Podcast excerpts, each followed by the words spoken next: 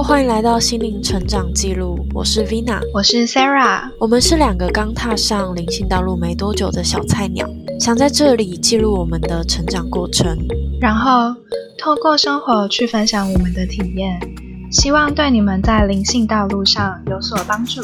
那我们开始吧。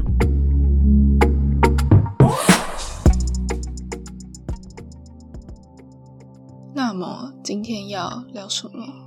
我们今天要聊什么是觉醒？觉醒的感觉是什么？嗯，就觉醒的改变。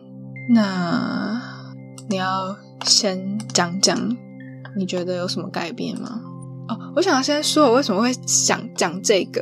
我想讲这个是因为，就是之前有一部影片，然后我看到之后就发现，嗯，好像很多东西可以讲，然后我也蛮想要讲这个主题，叫什么？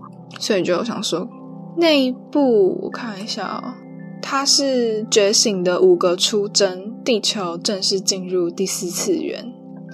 然后因为这个影片，对这个影片我其实看到了两三次，第一次好像是我自己在我的 YouTube 上面看到，第二次是阿光的群主传的。然后阿光群主传的时候，我以为我看过了，我以为我第一次在我 YouTube 时候看过，就后来发现没有。然后我第三次就是出现在我的 YouTube 的时候，我才点进去看，然后我才发现，哎，我没有看过这一部，然后这一部就是就是一直出现，然后就是吸引我这样，然后我也没有订阅这个人，可是他就是还是一直推给我，想说就还蛮酷的，然后想说，嗯，感觉是想要叫我讲一下这个主题，所以想说，那我们就来讲一下这个主题好了。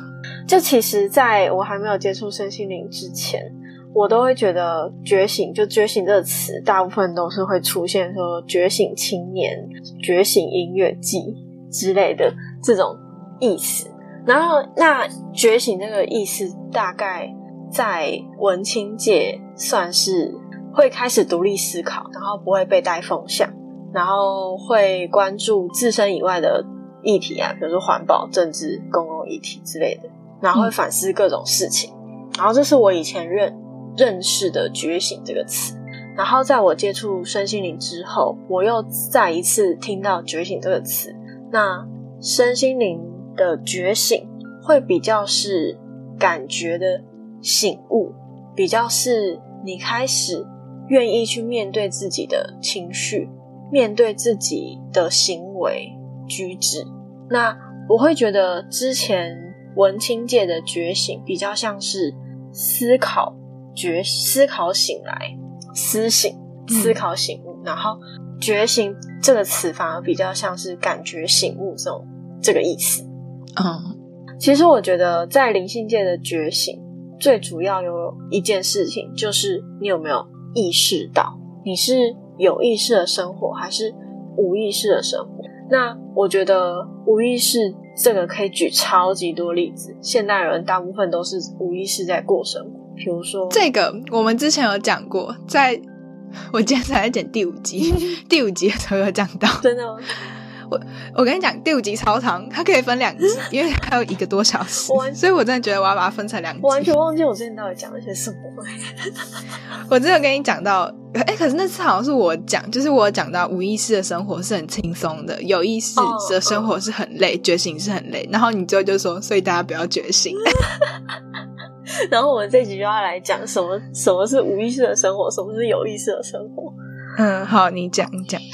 就是无意识的生活，当然就是最常见的，吃饭的时候会划手机，会看影片，然后你并不是真的认真的在品尝你的食物，你就是大口大口直接吞，然后看的影片，完全没有意识到，没有意识到你在吃东西，没有。意识到你正在咀嚼，正在消化，然后还有就是常见的走路滑手机啦，或者是搭捷运滑手机啦之类的，我觉得这种都都可以算是无意识的在做一些事情。然后再来就是长辈比较常见的会用很很莫名其妙的情绪，譬如说像是嗯，那个叫情绪勒索。我觉得这也是无意识的一种行为，或者是你的一些口头禅，一些嗯，容易负面思想、脏话语助词，嗯之类，就是你根本没有意识到你说的这句话，这些话是没有经过你的意识就直接脱口而出，或者是由情绪去控制它脱口而出。嗯，对。然后我会觉得，嗯，你说这样会不会像感觉以前的人生活的比较有意识？因为以前没有手机什么的，所以我感觉人好像过得越来越没有意识的生活。对，所以现在因为以前没有手机，你走在路上，你就是看风景，嗯，你可以欣赏到一草一木的美。可是现在完全不会，就整个变得冷漠。可是说不定以前人也没有在欣赏，他们也是一直在追着钱跑，可能对。可是我们因为现在有了手机这东西，可以让你更更不用去想很多层面的问题，然后反而你可以活得更无意识。其实那里就是相对更轻松。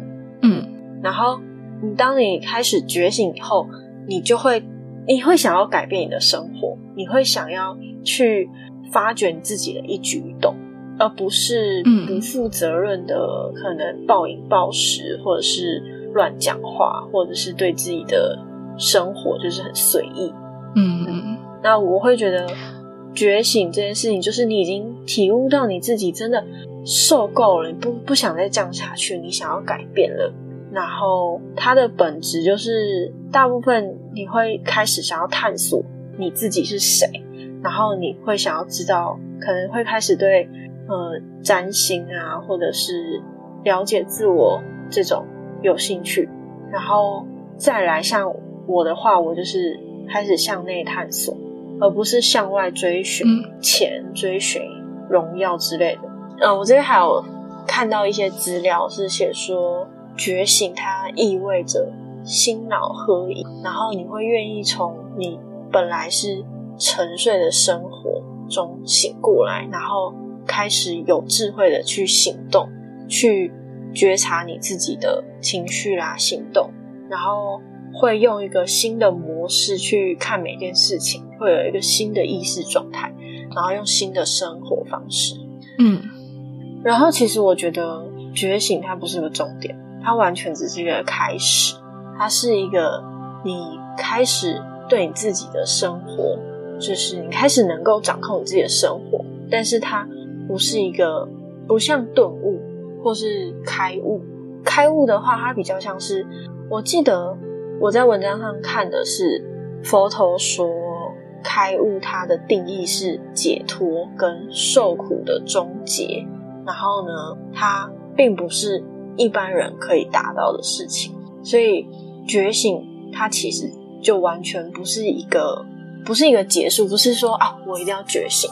那反而它是一个开始，就像我们之前说的，觉醒后的生活是很辛苦的，你会为了自由，然后呢，你要去嗯，很认真的去看待自己每一个情绪、每个一举一动、每个觉。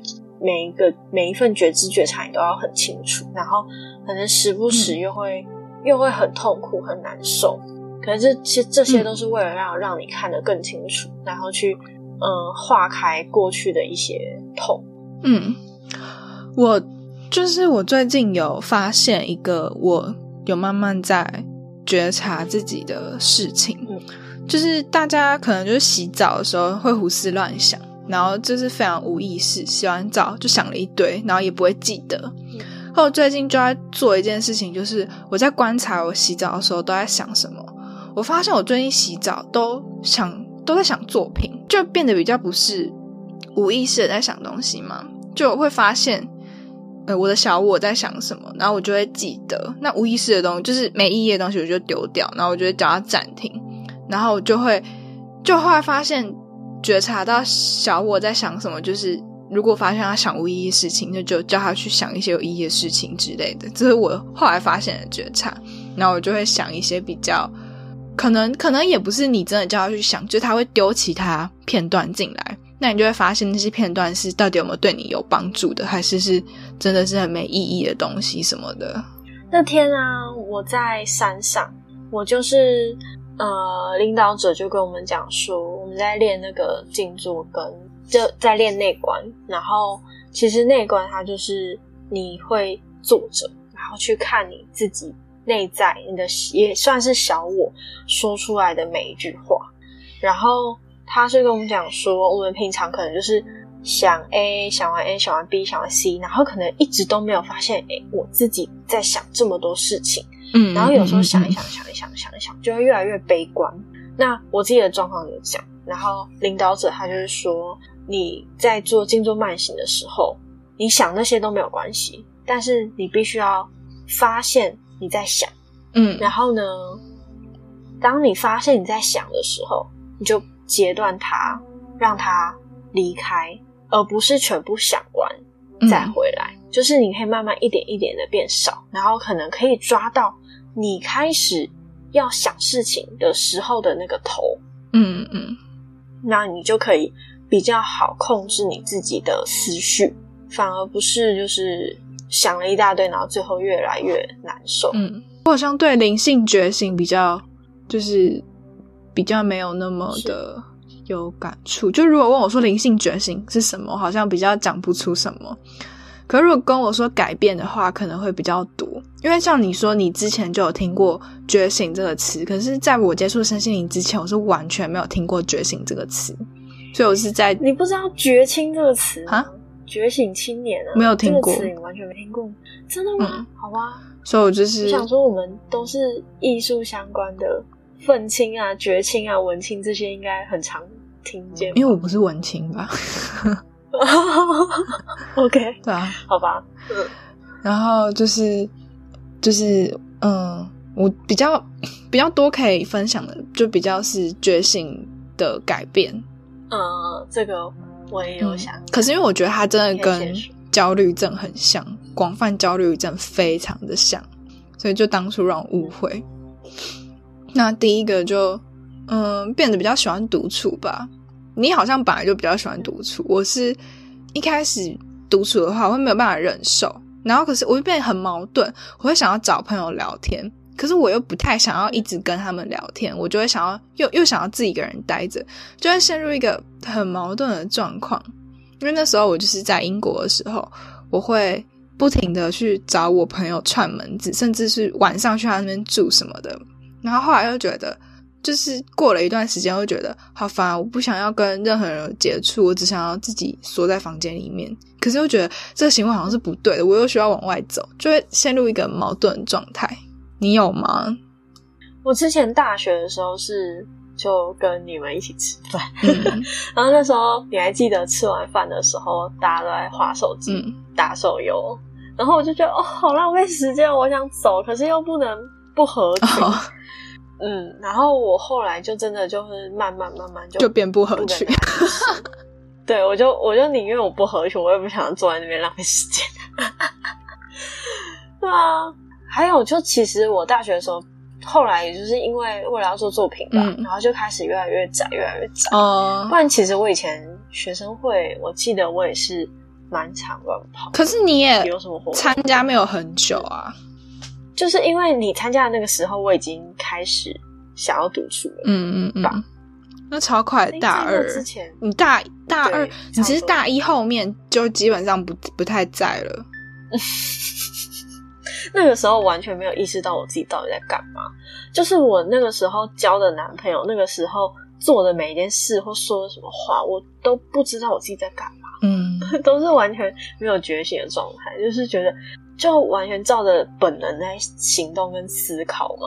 嗯，那你还有什么不一样的改变？除了独处，嗯嗯，还有一个改变是，我觉得我会开始喜欢接近大自然。就是我以前，嗯，这个我有感感觉。我以前会喜欢出去玩，可是是喜欢去完美景点打卡拍照什么之类。而现在我出去玩，我那阵子回台湾。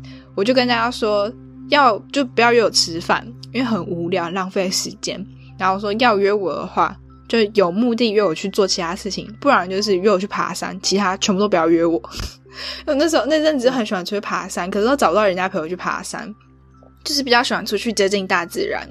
然后就是来英国后，因为封城没有办法出去，所以我就买了两株植物陪我。对啊，就是会开始养植物吗？嗯。哎，我现在看到他说第二个是自我认同危机，这个是什么？你要我们要直接来看。我刚刚已经讲完第一点了。哦，我在没我在我在没有意识的状况下偷偷讲完第一点，就是第一点是独处。我刚刚独处讲完了，独处都是大家一刚开始的那个吧？不一定吧？我其实不太确定哎，因为有的人一开始就很内向。嗯，哦，不一定，就是。我觉得我其实也是个内向的人，可是我至少还是会想要跟朋友出去什么的。然后我现在就变成，就是会完全不想要跟朋友出门，就是我会想要自己出门，可是自己出门又懒，就很需要跟朋友一起出门。然后就是你远离我，你去逛你自己的，我逛我自己的，这样。我跟你在一块好像也不会不至于到这种程度。对啊，是不会。可是就是。可是我在这边找朋友，就是会想要，比如说我们一起去美术馆，那你自己逛你自己，我自己逛我自己的，然后我们就分道扬镳，然后自己再默默回家，这样就后面也不要一起逛。嗯，好。我觉得还有一个是兴趣的改变，就是可能看影片，就像我之前真的是可以每日每夜的在追影集，然后反正我觉得我追的影集，虽然说我对女巫。狼人、吸血鬼这几个都还是还是很有兴趣，但是，嗯，可能不知道为什么那段就是我那段觉得自己有点焦虑症的时候，我变得只要我没有办法专心，大概二十分钟以上就不行了，所以所有的影集全部被我停追，我就开始只能看 YouTube 的那种短短的十分钟、那二十分钟之类的影片，我就没有办法。就口味整个变很多，我也是从那时候就开始接触一些灵性的影片，然后就连影集，我到现在也是，我之前放在待看名单那些影集，就突然完全没有兴趣，就觉得那些影集是很浪费时间，就不会去看那些影集。然后像我男朋友，他就说我配饭看的东西都很奇怪，就像我配饭看，我看老高什么的，他就觉得 那老高不是。那是他完全不会去看的东西，他也不觉得那个是一个娱乐的影片吧？对啊，然后就像我可能配饭看，我会看一些 像什么午夜回音那个，那个我有时候也会配饭看，然后他可能就是那个他可能完全看不下去啊。老高很很娱乐哎，我也觉得老高很娱乐啊。那你你从以前就很常会看书吗？还是最近才开始？我应该算是一个。我觉得我现在也没有很会看书，我现在有点像逼自己看书。可是我以前在手机还没有出来之前，我是可以一天看一本书的人。哦，小时候大概六年级，那时候超白痴。那时候我跟我们班有另外一个人，他也是看书看很快。我们那时候在比快的，就是一天看完一本书。那时候《哈利波特》出来，他出到最后一集就是死神的圣物，然后我们是。两天就把它，因为它分上下集，两天就把上下集读完，就很快。我也是小时候超爱看这些小说或者是轻小说，那个时候的那个同轻小说不算同人，嗯，很红。嗯，我是除了看那种书之外，像那种比较厚一点的，像那个叫什么第十三个故事吗？还是反正就是类似那种，那个我有看，那种什么不存在的女，对对对。然后那种书我就大概三天就可以看完，就很厚。有，我也都有看，就超厚。那时候我就很爱看书，然后后来上国中之后就没有那么爱，就可能就是因为要读书，所以就变成没有时间去看那些课外读物。就算他们算是好的课外读物，也没有时间去看。然后渐渐读书这个良好的习惯就被剥掉了。可是因为现在长大，就会觉得好像要看什么书，所以就是又慢慢的去培养看书的习惯。但是我觉得，因为现在。有电子产品，所以你没事做的时候，你的第一选择就是看影片、滑手机、滑 Instagram，第二选择才会去看书。我现在就是这样。现在看书反而是一个你需要花一点意志力才会做对对对，不会是休息。对哦，我觉得，我觉得我改变最多的就是我自己的脾气。嗯，我以前，我以前跟我家人很常吵架。然后甚至就是会，我会一直躲在学校，然后不回家。然后我家人很会，就是情绪勒索，或是很会，很会否定你。嗯，就其实跟大多数，可能跟大多数的台湾的家庭差不多，就是家长的脾气也都不是很好。然后我都就是会一直躲。然后可是我后来就是我慢慢的觉得，我想要去改善我跟我家人的关系，然后我就毕业以后也一直都待在家里。然后我觉得蛮有趣的是，真的是一次一点一滴的在慢慢的在改变。以前我跟我爸，他是一个，他是个情绪对我来说，我很能接受到我爸的情绪。他的情绪可能他稍微一不开心，我马上就知道，而且他的不开心在我的心里面会放大很多倍。然后我就会跟着不开心。然后以前可能情绪低潮的时候，是一个礼拜起跳在跑，就可能我可能一个礼拜以上都在低潮，都在黑暗期，都很痛苦难受。嗯，然后现在就是我会缩短到一天以内。嗯哼，然后这中间真的是来来回回，就是不断反复的在发作，好好多次。你应该很常听我讲。嗯嗯嗯，对，然后就。现在就是我脾气，我的情绪一来，我可能就可以马上的发现，然后可以就是去做应对的处理。嗯，然后以前可能就是我会玩游戏啊、看影片啊，然后找男生聊天，然后可能找网友聊天，我找有如果有男朋友就找男朋友聊天，然后就是用各各种方法去转移注意力，然后去不愿意看见他。然后其实时间就刚好就在昨天，我昨天有发作一段时间，然后那个时候我就对着我自己说，我我其实昨天的时候我还是有在玩游戏什么的，去不愿意看到，然后我那时候就放下了手机，然后我就对着我自己说，好，你一直在我里面又哭又闹那么久，那我现在回头看看你了，你想跟我说什么？然后过没多久，他就变得。比较平静，嗯，他没有真的跟我说些什么，可是就是你还记得之前有一句话是情绪经不起关，就是你小我，你一旦他在那边吵，你一旦看到了，他就会安静很多，然后他会慢慢的消融，慢慢的越来越少。嗯，是你之前跟我讲，你记得是我讲的。哦，好像是哦，就每发现一次，他会削弱一次这个吗？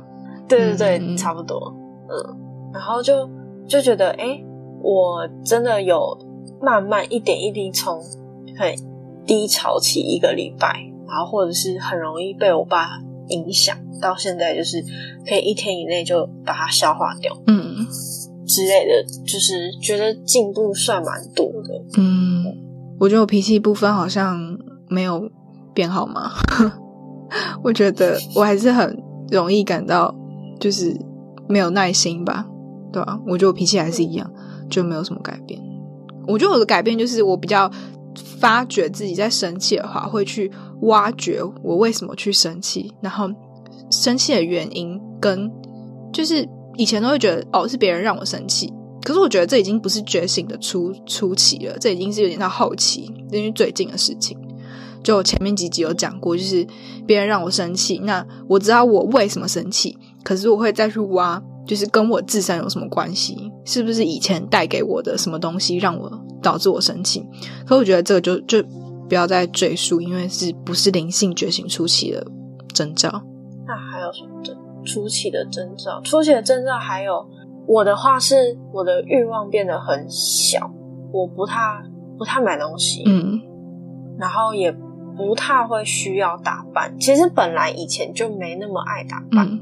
但是就是买东西的那些冲动购物就比较少，然后也比较会开始为地球着想嘛。嗯，开始会运用一些环保的东西。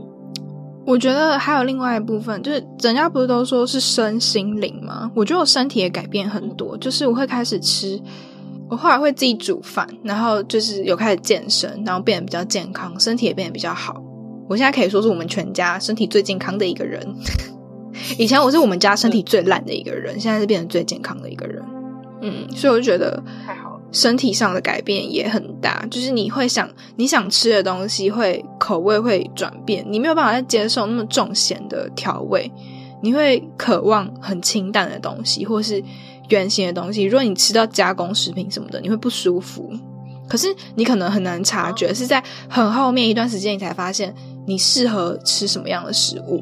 嗯我还记得我有一段时间，就是我那段时间的频率是比较高的，然后那段时间我只是经过炸鸡店，然后闻到那个油耗味，我就觉得很恶心，嗯，然后就变得很不太需要吃太多的东西，其实就可以饱，而且精神也一直都很好，就睡觉也是不会说像以前可能一睡就睡十二钟头，然后一直赖床之类的。就可以早睡早。你可以睡到十二个钟头啊！我可以，好厉害！我完我完全不行，十二点 完全不行。我之前前男友他一放假就是睡一整天。哦，我男朋友也哦，我男朋友不会这样，他会睡半，他会睡蛮久，可是他不会睡到一整天。那我刚刚看，就是还有一个是，他说会很容易有，就容易感到沮丧或哭什么的。我觉得。可我觉得这个情况是我很早很早，真的非常早以前，是是呃，其实现在反而没有，是以前在我觉得在觉醒之前有的状况，就是容易哭。我之前只要心情不好，或是其实也不用到心情不好，就是只要有一个月吧，我可能会哭两次，而且是大哭，哭到没有办法停的那种。那我妈就问我说：“你在哭什么？”我说：“很多事情加起来就是很难过。”然后就是她说我释放情绪的一个方法。然后我妈就觉得我这个怪胎，她就就大家会觉得你哭一定是因为难过，然后一定是有原因。可是我哭就是没有原因，然后也不是因为难过，好可能是因为难过就是压力什么，就是综合起来，反正可是就是突然一个想哭，就你会突然一个小小的原因，然后就大爆发大哭，就很像遇到大分手那种感觉，然后就会大哭。可是我就只是一个小小原因导火线，然后让我大哭。我妈觉得我很怪，然后那时候就我男朋友跟我之前男朋友也觉得。我太奇怪了，为什么要一直哭？他就有点吓到，可是没有理由，这是我一个发泄我情绪的方式。我最近一都还是很爱哭。嗯，我应该有，就是之前前一集在山上的那一集，我也是哭了好几天。嗯嗯，然后我当时归纳出来的想法是。我过去真的是太压抑，嗯，我小时候小时候打死都不哭，然后一直到长大以后，这些因为接受到疗愈，这个这个匮乏感跟过去压抑的东西就全部通通倾泻而出，然后变得超爱哭，马上就可以哭。可是我觉得我当初那种大哭真的超爽的，就情绪会整个被释放掉。就现在没有办法，现在可能我现在没什么太特别的情绪，就不会去大哭什么的。或者是我可能兴趣改变，就是不是用哭去释放，可是我觉得那个释放真的超爽，真的建议大家，如果就是心情不好，或是突然一个不开心，真的可以去大哭一场，那真的超爽。那就是清理啊！嗯嗯，我觉得，我觉得那个对我来说有有一点困扰，因为我都会在 别人的面前大哭，或者是哦，我是自己躲起来一些场合。可是就是因为可能你现在读书，然后都是在英国在房间，嗯，可是我有时候会，有时候会接触到外面的人，或者是我的家人，然后就我又很倔强，就不太喜欢被问，嗯，为什么？哦，我在家里也是直接哭啊，就像我妈会问我为什么，我就跟她说没有为什么，然后我妈就不懂。然后我就继续哭，可是不管他。可是我的家人，我的家人会很紧张。他们只要可能看到我状况一怎样，他们就会超级紧张，然后就逼我去看医生，哦，或者是逼我去怎样，或者是他们也会跟着。然后我就很不想要影响到他们。嗯，可能你就是因为你以前有发生过，就是你有去看过医生，所以他们会特别紧张，怕你又复发吧？不知道啊。然后。我这边要看到一个，就是灵性觉醒的五个出征的其中一个第三点。他说事情会巧合的发生，然后我就觉得我这几个月来疯狂看到天使树。我跟你讲，我昨天晚上看到一一一，我刚刚又看到一一一，我我只要。就是莫名其妙开始看手机，一定看到的都是一一或四四。嗯，可是我觉得这个有一点像是有意识的在觉，就是在觉知这件事情。因为以前我们不知道天使数字是什么，所以可能看到就哦看过去了。可是自从我们知道有天使数字之后，我们就会特别去注意，然后就会看开手机。就会发现是连号，就会知道哎是天使数字哎。可是以前可能看到是连号就哦连号就不觉得是什么，可是可能以前有看到，所以我觉得这可能是因为你的大脑知道了这是天使数字，所以会无意识的去就是去抓住这些东西。我之前有一次就是我前一份工作的时候上班，然后我就。我就看到四点四十四分，嗯，然后呢，我手机也四十四趴，我就拿给我同事看，我说：“哎，四点四十四分，哎，就他，他就回我说：啊，时间过好快哦，东西还没做完。”对啊，就是这就是不一样，每个人看待的方法不一样啊。我现在也都会还会看到就是连号的车牌，哦，那个我倒是比较少看到，我目前还是都是看时间比较多，然后还有那个 Instagram 按赞数。或是 Facebook 按赞数什么都会看到。我前几天那个未读讯息有五千五五百五十，也太多了吧？你到底是有多少讯息没读啊？我就都不看啊，重要的才看。好，我没有办法，就是让它一直红点点在那边。我超过三百，我就会去把它点掉了。所以事情巧合的发生，嗯，对，我觉得就是有的时候像你突然会需要什么东西，就是可是我觉得这个也不是。初期，我就要点到中后期、中期的，就是一段时间之后才会，可能才会发现吧。你可能在初期不会发现到这件事情，就是，比如说你可能需要一些资讯，YouTube 它就会推给你，嗯，然后像我可能需要有一个人来开导我，宇宙就会给你这个人。可是也有可能一直以来都会，只是你觉醒之后你才会发现，对啊，对啊，他推给你，对啊。所以，这支我说就是有没有意识？我觉得不管怎样，他就是归根究底，就是有没有意识去意识到你生活上的改变。哎，对了，他还有一个是，我觉得你的直觉跟感官有变得灵敏，对不对？就是包含你说你看得到，就是你之前你爸坐在那边什么的那件事情，我觉得你可以讲一下。我觉得那是直觉感官变灵敏。嗯，我想先讲我最近，我最近在做静坐慢行的时候，然后。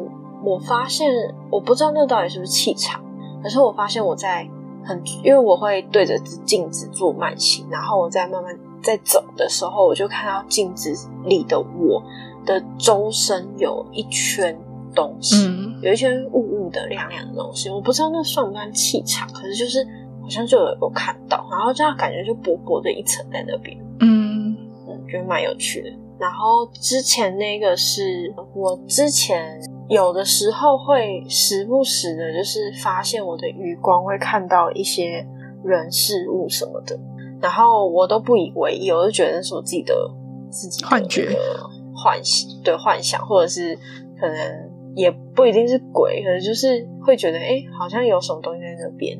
然后一直到后来，就是有一次我回家的时候，我就觉得沙发上有人，但是。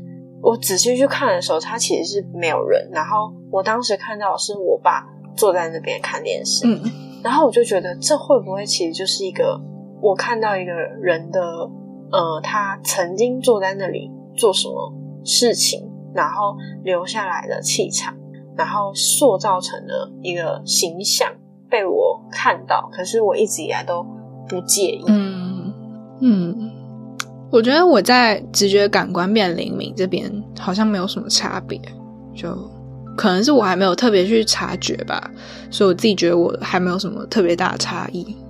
那你做的梦呢，会不太一样？我做的梦，嗯，我本来就不太常做梦诶，做梦其实我也不太、不太、不太知道。以前的梦跟现在的梦，可能可能现在我比较常做梦了。哎，现在好像真的比较常做梦，以前比较不常做梦。哦，讲到梦，想讲一个，我觉得我最近有时候会有点分不太清楚，到底是梦还是现实。为什么？就是我可能梦到一件事情，我就会觉得，就是发生一件事情，然后我会觉得这个好像是梦，可是它又跟我的现实很像，就是有些事情会。差别差到在梦里面吗？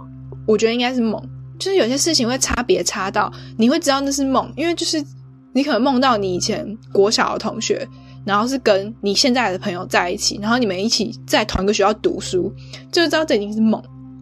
然后可是我现在，嗯，就是梦到一些事情真的跟我的现实太像，像到我已经不太确定它到底是梦还是真的出现过的事情。我举个例子好了，像昨天我今天早上就在想。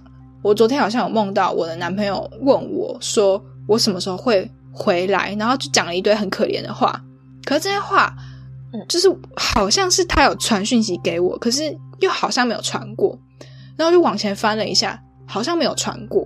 然后所以我想说这应该是梦，因为他很像问我说什么你什么时候才要回来？是每年十二月吗？然后说什么你没有想要早点回来，就是把我丢在这边很可怜什么，就之类这种话。然后记得我们最近好像没有讲过这样的话，所以我想到这应该是梦。然后还有更久之前，我有一次好像。我觉得我好像问了我的，在冥想的时候问了我的高我一个问题，然后他好像有回答了，然后可是我又觉得这好像是我昨天晚上在睡前冥想的时候做的事情，可是又好像不是，好像是我梦到我在冥想的时候高我回答我的问题，就会让我有点错乱。好酷，嗯，感觉像是平行宇宙，对，我觉得很像，就是很多事情，就最近梦的梦越来越贴近我的生活，很像是。我的另外一个生活，嗯，非常的像，就真的太贴近我的生活了，真的跟我生活太像。那你，我觉得我可以讲一个，可是这这个是我只有在冥想的时候才感觉到，嗯，就我可以感觉到我每个脉轮。我现在最最最最能感觉得到的是我的下三轮。嗯，我开始就是因为我最近很认真的在跟自己。连接，然后接地，嗯，让情绪接地，然后跟自己就是自己的身体连接。不然，其实我以前一直都飘在空中，嗯。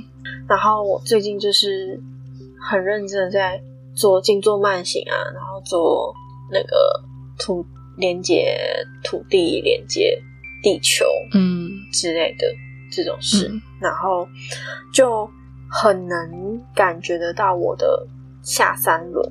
就是海底轮、生殖轮跟太阳神灵场有不同的感觉，尤其是我的海底轮，我在月经前的时候冥想，然后就发现我的骨盆有那种月经来时的那种胀痛、胀痛的感觉。嗯嗯。然后我最近就是因为有月经有迟到，然后结果在来前几天我冥想的时候，它就一直有那种胀痛。刺刺酸酸的感觉，然后我就想说，是怎样？该不会月经要来？就过没几天就真的来了。嗯，然后这是其中一个，可能也算是一个征兆，就是你开始可以更能够跟你自己的身体有连接。嗯，然后你刚刚讲到月经，我就可以顺便讲，就是好啊。我这次我不是跟你说，我就是月经有延迟嘛，然后我通常月经都是很准，可是来英国之后就有点。不太就不太准确，可是因为我之前我之前在台湾的时候，月经来都是在早上刚醒来，就超好，就是就完全不会有很多血，就是刚好早上起床，然后刚好月经来，所以基本上是不会沾到什么血，也不太需要去清理内裤什么的，就很方便。然后来到英国之后，我的身体还在过着台湾的时间，所以她月经来的时间都是半夜，就是差不多快十二点的时间来。可是这一次，因为我延迟，然后又让我超痛，我在月经来前就已经痛的跟很像月经来的时候痛一样，就已经在考虑要不要吃那个止痛药了。然后我后来就是第三，因为已经延迟了三天，我就想说，那因为我们之前有讲过，就是冥想去恢复自己的身体。我就冥想，然后我走到我自己的子宫，拿那个铲血的东西，就把我子宫里面的东西全部推出去。然后就这样想，就想了一下，大概应该有一两分钟吧。然后就去忙自己的事。大概过了一个小时、两个小时，我月经就来了。然后有的人可能会觉得，就月经本来就会来啊，说不定它就是管道，就是很就是很正常的事情。可是。我想讲的是，因为我之前来英国后，月经来的时间是晚上，可是我这次来的时间是我冥想完的早上，我就觉得这是非常巧合的一件事情。然后是冥想完一个两个小时，对，而且因为通常如果我的身体还这么差，还是照着台湾时间来的话，应该是要晚上才来，不是早上来。然后觉得哦，天啊，实在是太酷了！我之前也有看一本。书，然后他也是说，你到后期就是会开始，你其实你可以控制你的血，嗯嗯，然后你可以控制你自己的身体，我最近在看那个，又继续看第三波志愿者，然后我就发现他有说，其实就是人是可以修复跟控制自己的身体，只是我们有没有意识去做这件事情。其实人的身体都是可以被我们自己去控制，因为他那催眠里面就有讲说，有的人可能会被疾病所困扰啊什么，然后他就是会，就他们会催眠他，就那个人，然后请他的潜意识或搞我出来，然后。他们有的时候就会愿意直接帮你修复掉这个问题，可是有的时候他们就会说这是你的课题，你要自己去克服。所以其实人都可以自己去，就是去掌控自己的身体是 OK 的，因为它里面还有讲到一些蛮严重的疾病，就是也有马上被修复，就当下马上被修复那种，就还蛮蛮奇妙的。可是我记得他是不是说，他一旦解除，就是他一旦解除催眠以后，就是可能。那个人他自己的本身信念又回到他自己是有病的状态下，他又会再复发。嗯，这个我好像没有看到，可是就是不会马上，就是我看到的是他被解决了之后，他的那个病就是好了。嗯，我看到的是这个。我刚刚突然想到两件事，就第一件事情就是我刚刚看影片，他说就是有强烈的，就是强烈的感觉驱使你去摆脱旧有的生活。那你觉得你的生活有什么很天翻地覆的转变吗？我自己的话，我觉得是好像有，就是综合前面的，就跟跟以前完全不一样。嗯，我以前我以前是一个很脏、很就是不爱干净的人，然后我现在的房间就是超干净，是表 面干净还是私底下也很干净？就就是东西都摆的整齐，顶多会。乱一下下，然后过一段时间我又把它收好那种。后来就是以前就是可能衣服就是好几个礼拜都没有洗这样，然后现在就是三天就洗一次。嗯嗯。然后袜子、内裤全部手洗，以前完全不会，就全部给它丢洗衣机，然后也不放洗衣袋，全部丢洗衣机。哦。滚一滚再拿出来。对，这是最大的改变。然后还有以前也是很会赖床，然后到了下午傍晚都。都没办法做事，嗯，然后现在就是我可以比较早起，然后也抓到，就是我尽量也如果要做事的话，我就去咖啡厅，一定可以把事情做好。对，然后还有什么？还有就是可能比较爱看书，以前也是很没耐心，对看书没耐心。就以前小时候看的小说，那个当然 OK，可是就是看，比如说最近要看一些灵性相关书，比较不行。嗯。就需要一点意志力，嗯，然后呢还有运动，就是我觉得综合来讲，就是变得很比较有意志力哦，然后比较能够专注在本来在做的事情，而不会一一下做那个，一下做那个，一下做。嗯，我觉得我变得比较顾自己的身体，比较健康一点吧，就吃的东西还有运动，可能现在有点偷懒吧，现在在这边没有什么运动，可是就是。就之前还是有去重训什么的，然后变得比较健康，然后还有兴趣上的改变，就是转变，我觉得算蛮多的。可能以前喜欢的影片都不喜欢了，就前面有讲到，然后爬山啊什么的，然后基本上就是哦，听的音乐我觉得也有改变，就很喜欢那种慵懒嗓音，就是怀特，你传给我，我超喜欢他他那一系列的嗓音，我都很喜欢。对，那你有听到就是你内心给你的声音吗？你有听过吗？我只有有一次啊，那一次也是在山上。嗯，那一次我的嗯右下的腰很痛。嗯，然后我就问他说：“你为什么很痛？”然后呢，他就忽然间就像小朋友一样就说：“你你为什么要一直？你为什么要一直否定你自己？你明明就没有很差，你为什么要一直一直觉得你不好？”嗯，然后我。当下是做着冥想，然后去问他，然后我就哭了。但那是真的很一瞬间的事情。其实我很常跟我内心讲话。我以前小的时候会，就是高中的时候会把自自己当做第三人称的一个观看者去观看我自己的人生，然后我就会后来就觉得啊，快疯掉，我我根本是有那个那什么？可能那个那个跟内心回内心的声音回答你有一样吗？我觉得要去分所谓的高我给的讯息，还是是自己想出来的，还是有点对我来说还是有点困难。嗯嗯，对啊。就是很多时候我可能也都没有办法去很确信当下那一瞬间给我的讯息到底是不是真正的。嗯，我我自己的话，听到声音，心里一个很强大的声音要我去改变，就是前年分手那时候，我发现我其实第一集没有把那个部分讲很细，就只是。算，我还是决定，我还是慢慢的，就是轻描淡写带过，就是还是就是突然听到一个声音，就觉得不能再过这样子的生活，要要斩断旧旧有的一些东西，然后所以我才会觉得那时候就男朋友是旧有的一部分，然后没有办法跟着我一起前进，所以想要斩断他，然后就是也是那时候才开始巨大的改变。就有一股受够了，对，就真的是受够了，不想要，不想要再过那样的生活，真的觉得已经压抑到一个极致了，才会有所转变。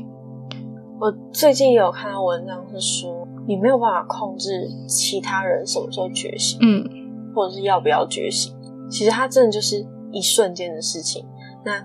来了躲不掉，不来你也没办法抢救，因为他本来就是个人的课题啊，他前面东西没有做完，他没有办法往后做下去。嗯，然后 我最近就发现我男朋友他开始在走，有点类似我以前的路，嗯，就是他开始对很多很多不同的艺术，就是活动什么都很感兴趣，嗯，然后就是会一直去收集很多新的东西，就感觉是他现在的状况是需要。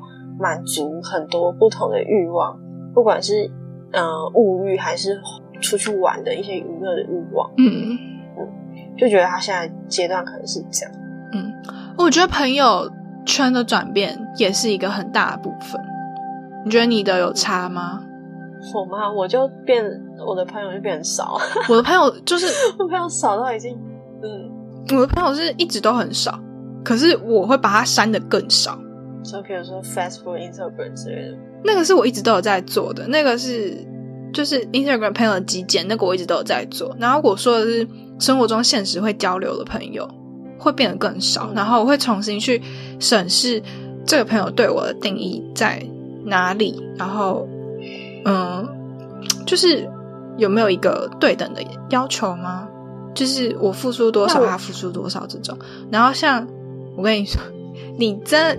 你是基本上，我真的不觉得我会，我以前真的不觉得会变得像跟你现在这样这么要好。然后 我实话实说，是真的，你应该没有想过吧？我完全没有想过我会跟谁好。嗯，我那你觉得你现在跟我好吗？我们基本上每天聊，哎，比我男朋友还常聊天。我也是这样觉得，真的太夸张了。就算不是为了 podcast，我们以前也是一直聊啊，对啊，扯哎！所以我们两个真的变得很要好，这是我真的完全没有想过问题。我后来回台湾的时候也是这样，我会把一些我觉得很重要的朋友，我会跟他们有约，那其他朋友我一律说没有空。可是我不是真的没空，是我不想跟他们出去。天啊天啊，这个不能播，这个播出来，我朋友就会知道我的套路了。反正就是会去选择朋友，哎，对他们应该没听，应该可以播。哦，好。反正就是会去选择自己，就是对自己比较有，不能说有帮助，就是我觉得是带给自己正面影响的朋友。嗯，对。那我刚刚等，刚刚本来想要问你一个问题，就是假如说你回台湾以后，然后开始工作，那你身边的人都可能工作上你完全没有办法选择工作伙伴，那你怎么办？因为我觉得工作伙伴跟交友不一样啊，因为我的我的朋友分超细的，你知道，我现在可以讲我的好友，我的挚友，挚友就是你跟我国中的一个朋友，然后再来就是好友，再来就是朋友了，朋友就是所有其他人了。可是我朋友可能还是做一些区分，后面就还有一些是很少联络那种朋友，然后那些朋友。在下面就可能是同学、同事那种，根本不会进入到我内心的那些人。就我觉得我分分阶分的蛮明显的，蛮明确的。可是你知道，我觉得，我觉得这个这个可能会变。嗯，一直都在变啊。就是就是他可能我现在是你的自由，可能之后之后，假如说，因为我之前也有看到一个文章，是他也是有跟别人合作，然后也是走灵性那一块，可是他们两个的。修灵性的方式越来越不一样。嗯，他们两个就是越来越有差距。嗯，然后我跟你之间当然也是会有不同的在走灵性路途的差距。那之后会不会越走越远，越走越远？当然我也是不知道，一定会啊。但我就是觉得，对啊，就是可能可能我们之间就是就。多少也会有变化，那我不会去排斥这个。我也不会排斥，我不会一直。可而且其实，因为它本来就是规划好的一个道路，如果你一直去黏着你觉得是唯一的那个人，其实就是有点像热脸贴冷屁股。人家会觉得，就是你不是他，你已经脱离他的道路了。你一直黏着他没有用，你总有一天会离开，只是早或晚的问题。那你一直黏着他，就浪费时间而已。我后来发现，最近有在。想我跟我男朋友到底哪一天？我刚才在想这个问题，我在想说，你有想过你们两个？因为我觉得你们两个现在是一个，就是他是这个时间该进入你生命的人。那我想说，你有想过？因为感觉你现在很爱他。我想说，如果真的有一天，就是时间到了离开，你会怎么去处理这个问题？其实我我有。前几天有跟他见面，然后就跟他讲说：“哎，我跟你说，我今天研究指出，那个热恋期最短三个月，最长三年。”就他跟我说：“啊，三年哦。”我说：“怎样？三年太长了他说：“没有啊，三年就没有热恋期喽。”他就回我呀。然后我其实我觉得我跟他有可能会分开的最大的一个。转折点大概就是他可能开始觉醒，或是他可能开始遭遇到一些很痛苦的事情。就是嗯，我不知道他可能会遇到什么痛苦的事情，可是我会觉得现阶段就是也算蛮平稳的。而且其实他老实讲，我觉得他可能他没有表现出来吧。我觉得他没有到很很爱我，就是有有或没有都对他来说不是一个执着。嗯。不擅长言语交流吧？不知道，但也有可能，也有可能他是就是不擅长言语交流，嗯啦。对，但我就是，反正现阶段我们还会在一起，就表示还有必须要面对的事，就是还有可以学习的事情，嗯可以一起解决的问题。嗯，那就继续，对啊。哎，我发现，就像你继续讲，你继续讲。就像李佳不是有说，就是因为感觉分开，他当时也是因为感觉在一起，嗯，就好像也不需要什么理由。我觉得很好，是这个想法是很好，可是正常也不正常，大部分的人他们都觉得要有一个理由。可我从以前就一直很不理解，为什么喜欢一个人需要理由。然后我后来，可我后来觉得分开需要理由，可我现在又觉得分开不需要理由啊，就是一个感觉啊，就是你，就是大家只是觉得找到了有，我听到这个理由会比较开心，可是有点像你听到这个理由，你会找其他方法去驳绝掉这个理由，去驳回这个理由，因为你不认同这个理由，就没有必要，因为每个人的感觉是不一样的啊，而且这个理由其实大部分都说给自己听的，对啊，就说给自己或说给对方听。我妹她就是她分手前就是一直在找理由，她就觉得她男朋友没有不好，她也可以等他，她也可以就是就等他变好然后再在一起啊。可是她就是她就已经很难受了，嗯，她就一直在帮她男朋友找理由，然后就就是，可是其实后来我就觉得她她只是不想当坏人，她只是就是嗯觉得好像有个理由，她才是是对的那种嗯情况，我懂。我刚刚讲就是我，你有看过钟明轩的影片吗？嗯，有。因为我昨天又看到，我没有特别 follow 他，是我订阅他，他有时候影片出来才会看到。然后他现在，他昨天就是有讲到一个，他说什么要怎么成为一个更好的人还是什么嘛，忘记了。然后他就说他现在说话的我跟下一秒的我是不是同一个我？因为他每一秒的我都在进步，就是类似的话，我就觉得这段话好酷哦。我之前在好像是金敏的电影就有看到有一句话，就是你怎么能够知道前一秒讲话的人是你？对啊，因为你每一秒都在改变呢。对啊，超有哲学道理。然后我那时候很小时候，呃，大学的时候，对，大学的时候看金敏的电影，然后就超级喜欢这句话，嗯，喜欢在对啊，就觉得很酷。嗯，因为每每个人每一秒都在成长，每个细胞里面都在重组什么的，所以。每一秒，就是自己身体就是可能只是一个躯壳而已，然后可是意识什么都在不断的提升，所以完全不一样的自己。